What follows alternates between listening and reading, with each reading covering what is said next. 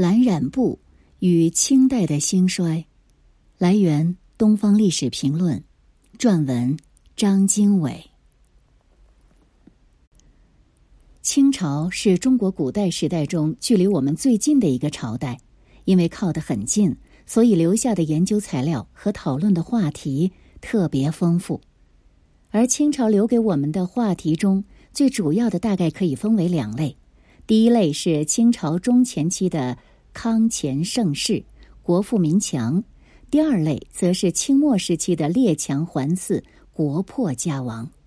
这两个问题其实是同一个问题的不同面向。换句话说，清代中前期和后期所面临的截然不同的局面，完全就是同一件事情在发展过程中经历的不同阶段。清代前期。辽东人群取代了明朝，成为东亚地区最主要的掌控者。这一切使得这个新兴王朝把国家从明末以来最庞大的一笔开销中解放了出来。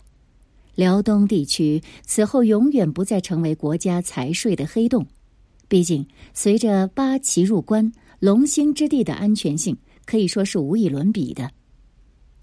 另一个曾经困扰明朝、间接造成李自成起义的北方官方问题，也随着清朝与蒙古诸汗的结盟和联姻而得到一劳永逸的解决。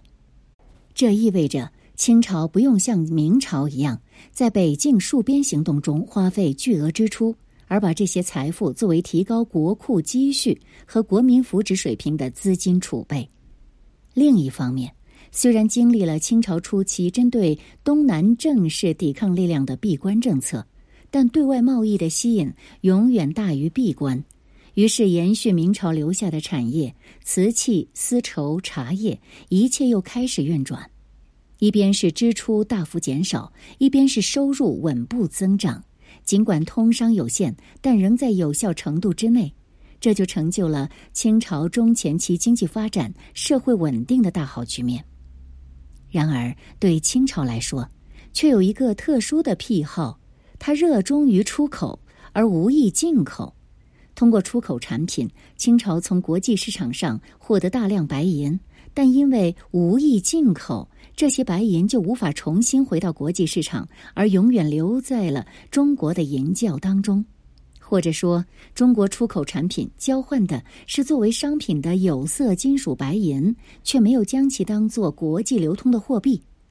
打个简单的比方，如果一个小镇上的土豪热衷收集所有硬币，那么总有一天人们会遇到在自动投币公交车上无币可投的窘境。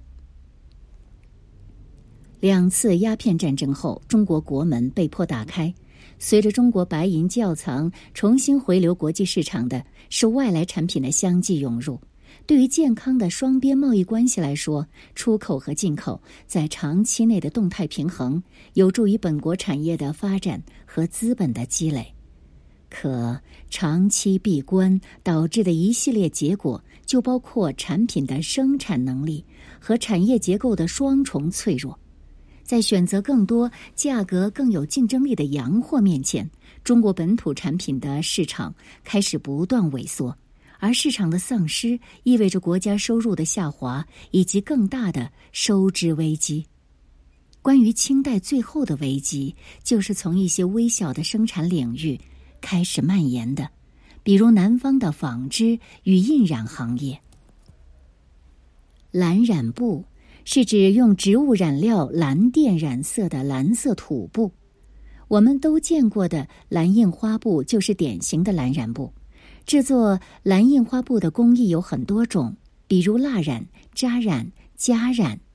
它们的共同点就是利用各种方法使布料表面有的地方染上蓝颜色，有的地方没有染色，通过颜色对比呈现花纹。当然，还有许多时候也可以把整块布料不加处理，整体进入蓝靛染料，经过煮热、固色、漂洗工序，使之成为没有花纹的纯蓝色土布，也是蓝染布。顾名思义，蓝染布除了需要有布以外，另一项是少不了的原料，就是蓝色染料——蓝靛。中国传统上用来制造蓝靛的植物，一般有马兰、了兰、松兰或木兰，统称为兰草。其中，松兰的根部就是我们熟知的板蓝根。制作蓝靛染料时，会把植物的枝叶浸在水中沤熟、腐烂一段时间，之后加入石灰沉淀，就能制成膏状的蓝靛原料了。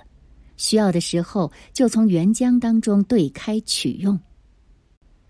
布匹染色工艺在中国出现很早，但蓝染工艺在早期历史上并非主流。比如秦汉时期，黑色、红色更为流行；中古以后，随着外来植物染料的出现，黄色、褐色、绿色也在各个时期成为当时的首选。到南宋时期，江南的嘉定等地出现了一种名为药斑布的印染布料。根据《炼川图记》的记载，药斑布就是一种蓝白相间的花布，而直到明清以后，蓝染工艺和蓝染布才逐渐在中国大范围流行起来，并最终成为中国本土产品的翘楚。蓝染工艺在明清的兴起存在多方面的因素，简单来说，有这样两个方面：第一，秦汉时期，中国普遍使用的布匹原料以苎麻为主，丝帛和普罗大众尚存一定距离。隋唐以来，毛织物及纤维较短的木棉织物有所普及，而现代意义上的棉布的大范围出现，则要等到元代以后，原产印度的海岛棉棉花的引进。元代松江人黄道婆把织棉布技术从海南引入长江下游三角洲的传说，可能就是这个棉花入华故事的一个章节。从此，这些纤维较长的棉花取代了苎麻和木棉，成为了明清时代以后中国与世界纺织物的主要原料。第二，在人类研发的所有染料中，蓝靛对棉布的着色效果是显著的，也是最稳定的。这两个因素，蓝靛的着色效果和棉布本身的出现，决定了蓝染布生产在晚晋时期成为中国清代最重要的产业之一。我们应该会记得，在关于晚清的众多叙述中，几乎都会提到这种蓝色土布在洋布冲击之下发生的滞销，并导致了种种经济问题。然而，当我们借助这个独特的角度，进一步深入到蓝染土布更关键的技术层面时，会发现蓝染布背后的蓝靛染料在清末的历史进程中扮演了莫名重要的角色。围绕蓝靛生产的转变，诱发了南方山地人口和平原人口的冲突，并随之爆发了长达十四年之久的太平天国运动。可以说，蓝靛这种毫不起眼的染料，完全参与了清代最后的历程。在最后一章里，我们就来谈谈蓝染布背后整个清代的衰落历程。我们先换一个角度来审视蓝靛在清朝的历史，先从一个虚构的历史人物开始谈起。这个人呢叫方世玉。方世玉他不是真实的历史人物，但频频出现在电影银幕上。追根溯源，他来自一本名叫《圣朝鼎盛万年清》的清末演义小说。遗憾的是，这本书的作者没有留下自己的名字。这本小说主要是以清代乾隆皇帝下江南为背景，讲述乾隆帝如何惩治贪官、褒扬善良的故事。但小说的一条暗线，实际隐含了清末广东豪杰之间的一段恩怨。其中说到，大侠方世玉出生在一个卖绸缎布匹的商人家里。有一天，他遇到一个被人打伤的青年，名叫胡慧乾。打伤他的人来自一家广东的机房，机房也就是织布染布的工厂。胡慧乾原先在这个机房里工作，却被外来的机工，也就是染布和织布工人欺负、殴打，成了重伤，失去了工作。于是方世玉护送这位受伤的青年前往少林寺学艺。最后，青年学成下山后，通过打擂台复仇的方法，击败了占据机房的恶霸，成功的夺回了自家染坊。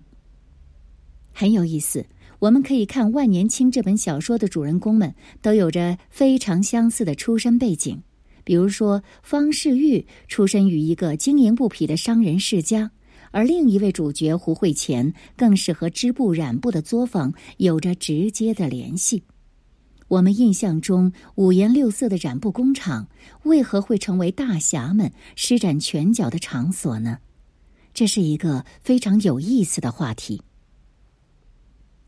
回忆一下那些年看过的方世玉武侠影片，这一类型的电影中，完全抛弃了乾隆下江南故事，而变成一个南方侠义志士快意恩仇的竞技场。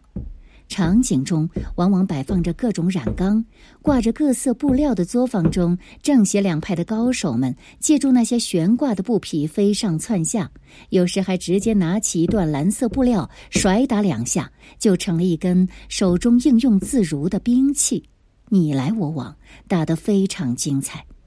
有时为了增加镜头的效果，还会安排一方失手跌落染缸，溅起数丈湛蓝的飞沫。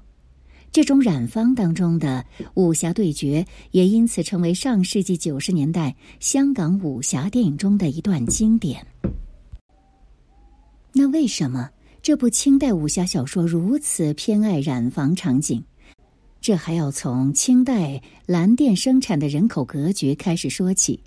中国大约从元代起开始大面积种植棉花，然后棉布取代麻布，成为中国纺织业的主流。白色的棉布容易弄脏，所以需要染成更深的颜色。在所有颜色的染料当中，蓝靛的着色和固色效果又是和棉布结合的最好的。所以，蓝草种植和蓝靛制造业成为明清两代重要的一项产业。蓝草种植在中国南方非常普遍。但因为明代晚期以来，甘蔗等价值更高的经济作物的引进，本着因地制宜的原则，兰草就和甘薯等新来的粮食作物一起，逐渐从水暖条件较好的平原农田向两广地区东部和北部的山区扩展。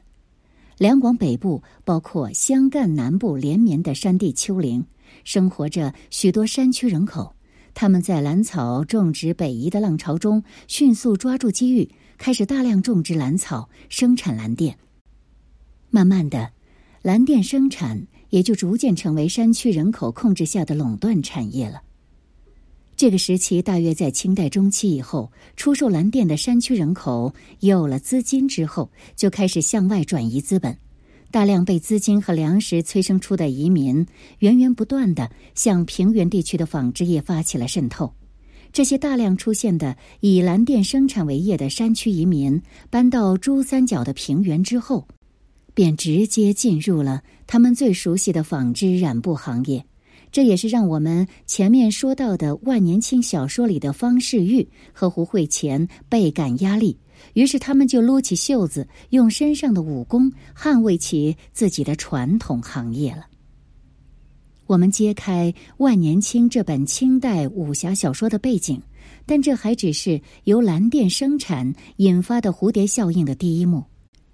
那么，在方世玉电影里染房场景的背后，还隐藏着什么更大的秘密呢？万年青小说里反映出来的情况，其实只是清末中国生产体系受到冲击的很小一部分。一八四零年，中国和英国打了第一次鸦片战争以后，广州等沿海口岸开始向英国等西方市场开放。第一波冲击中国市场的就是来自英国的布料，这些外来布料被叫做洋布。它们和中国本土生产的蓝土布相比，价格和色彩都更加有竞争力，这就对中国本土纺织业造成很大打击。由于这些洋布的进口是没有办法阻挡的，中国本地蓝色土布本来还存在平原人口和山区人口的竞争，现在又被洋布抢去了一大块，本来充满矛盾的本土市场就进一步压缩了。生活在珠三角平原的纺织染布工人，只有把压力的出口对准了来自山区的外来者，因为他们无论从人数还是势力来讲，都相对较少。就像万年青里的故事一样，方世玉、胡慧乾这些原来靠织布卖布为生的人，就和其他平原各县的失业工人组织起具有一定规模的行业群体，把矛头对准了来自山区的外来者。而来自山区的移民们，他们本身的经济也受到洋布等外来货物的冲击。更要命的是，他们还受到平原人群越来越多的排挤。蓝色土布滞销，随之导致蓝靛的生产和销售接近停滞。由新开放商贸口岸引发的经济萧条，就这样从沿海城市向着内陆山区不断延伸。所以，就在第一次鸦片战争结束、中国沿海市场开放之后的十年，广西靠近广东西部的桂平县就爆发了著名的太平天国起义。这里面起义的主要组织者就是来自两广山区的移民，他们原先很大一部分就是在粤东山区中种植蓝靛、从事染布行业的普通农民。就这样，原来是小规模的山区和平原人口的冲突，就在中国开放通商口岸的背景下被无限放大，成为了横跨南方大部分省份的超级冲突。蓝电和蓝土布的生产下滑，或许不足以引发这场巨大的经济萧条，但这其实只是中国本土产业在通商过程中所面临的众多遭遇之一。曾几何时，那些为中国带来白银的出口产品，从茶叶到瓷器，这个呢是受到了印度茶叶、欧洲瓷器的冲击。都在这一两个世纪中失去了自身的地位，而来自外来佃农和当地居民之间的冲突，只是这场经济停滞在南方中国投射的一个缩影。太平天国运动本身无法缓解洋货冲击下本土产品日渐失去竞争力的局面。而且还通过对长江以南地方社会的蹂躏，摧毁了经济生产的人力物力基础，给清朝本来就入不敷出的这种经济现状带来更大危机。清政府决心平定叛乱，但付出代价也是巨大的。平叛的物质基础在于得到充分的经济支持。如果说早期全球化引起了清朝走向终点的噩梦。但这个全新的机制也给了清朝超越前人的选择，比如向西方国家举债，借债度日总好过无米下锅。当然，获得外来经济补助的代价同样显著，用来换取西方的经济和军事支持的是更多难以关闭的口岸，结果就造成越来越多的外国产品进入中国，中国土布和蓝靛的生产被进一步压缩。中国本土的染织行业，基本上就在风雨飘摇之中岌岌可危了。随着中国蓝靛生产一同下滑的，是其他传统轻工产业的下坡路。产业的衰落意味着税收的失控，那么清朝的财政收入越来越差。等清政府的税收已经赶不上它本身的支出时，他就陷入了致命的两难境地。一无钱归还向西方国家购买的债务，只能用土地租借权勉强偿还；二缺乏经济实力平息任何一场局部叛乱引发的社会失范，哪怕这场叛乱最初的规模并不很大，毕竟对一个山河日下的王朝而言，购买新式枪炮舰船也是很大的开支。就这样。这场由蓝靛种植和染布行业萧条引发的连锁反应，就和清朝的命运彻底绑在了一起。而这个故事的结局，我们早就知道了。回到蓝靛的故事，到十九世纪末，有个叫拜尔的德国化学家发明了用苯胺为原料人工合成蓝靛的方法。用这种方法制成的合成染料被称作洋靛。他后来还因为研究和分析了靛青、天蓝、绯红三种现代基本染素的性质与分子结构，对有机染料和芳香族化合物的研究做出了重大贡献，获得了1905年诺贝尔化学奖。这种合成蓝靛到二十世纪初已经实现了工业化批量生产。从这以后，不但洋布占据了中国纺织市场，连外来染料也抢夺了中国本土天然染料的空间。民国时，中国本土蓝靛生产已经基本退出了产业化的序列，只在西南地区的部分山区还有种植和生产。我们今天在西南地区常能看到的布依族、苗族蜡染、白族扎染工艺所使用的蓝染和蓝靛制造工艺。便是一个世纪之前曾经占据中国主流市场的蓝色布料生产技艺的遗迹了。事实上，除了西南民族地区以外，在长江下游的南通地区，建有中国蓝印花布博物馆，见证了蓝染工业的兴衰。而他们在不久之前都是华南地区的重要产业，是清代中国的经济支柱之一。